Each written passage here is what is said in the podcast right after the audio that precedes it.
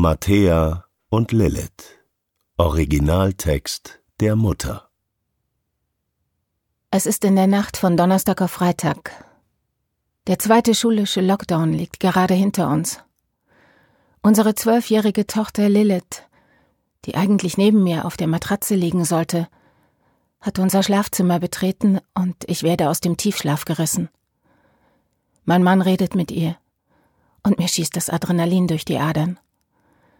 Weinend berichtet sie, sie habe sowohl auf dem Balkon als auch an ihrem Zimmerfenster gestanden und habe springen wollen. Oskar, unser gerade mal fünf Monate alter Rüde, habe sie abgehalten. Freitag, fünf Uhr morgens. Absolut verzweifelt und vermutlich auch panisch spreche ich eine Nachricht an die Zaunkönige, unsere Therapeuten. Ich bin fassungslos hilflos, ratlos, entsetzt, verzweifelt. Wie sind wir nur in diese Situation geraten? Lilith wird fast genau zwei Jahre nach ihrer Schwester Matthäa geboren. Beide entwickeln sich prächtig. Wir genießen das Familienleben zwischen Kindern, Arbeit, Treffen mit Freunden. Alltag halt. Bei Treffen mit Freunden, mit gleichaltrigen Kindern, ist Matthäa den anderen oft weit voraus. Sie läuft mit elf Monaten, spricht wie ein Wasserfall, grammatikalisch korrekt, wortgewandt. Sie fällt auf. Mal hören wir, sie sei pfiffig, dann wieder, sie sei altklug. Uns ist das egal. Wir freuen uns an diesem Kind, und ihre kleine Schwester steht ihr in quasi nichts nach.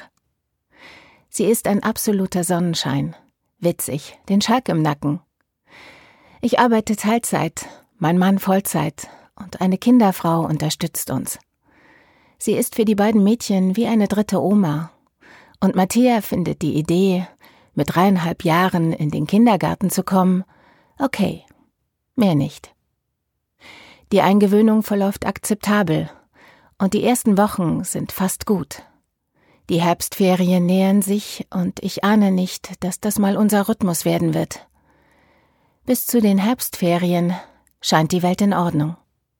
Danach beginnt das Leid langsam und stetig zu wachsen. Wir sehnen die Weihnachtsferien herbei und glauben an Erholung und das kommende Frühjahr. Matthäa wird sich dann bestimmt gut im Kindergarten eingelebt haben. Aber so kommt es nicht. Sie berichtet immer wieder, wie laut es ist, dass die anderen Kinder sich nicht an Regeln halten, sie bestimmte Dinge, die sie interessieren, nicht tun darf. Sie sei zu klein, zu jung, dabei kann sie die Dinge, die sie tun möchte. Matthäa kommt entsetzt nach Hause, als sie mitbekommt, dass ein kleiner Spatz, natürlich weiß sie, was für ein Vogel das ist, statt würdig begraben zu werden, einfach in die Mülltonne geworfen wird. Sie berichtet, dass es ein Denkmal für im Dienst verstorbene Polizisten geben wird und befindet das für gut. Man bedenke, das Kind ist gerade vier. Woher sie das weiß? Aus dem Radio, das permanent in der Gruppe läuft. Matthäa erklärt uns, welche Erzieherin heimlich am Fenster raucht und welche beim Bäcker kauft, bei dem wir nicht kaufen, weil wir die Produkte eher mäßig finden.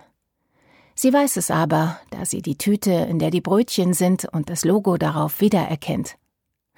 Heute wissen wir, All diese Dinge hätten uns stutzig machen können. Vielleicht sollen oder müssen.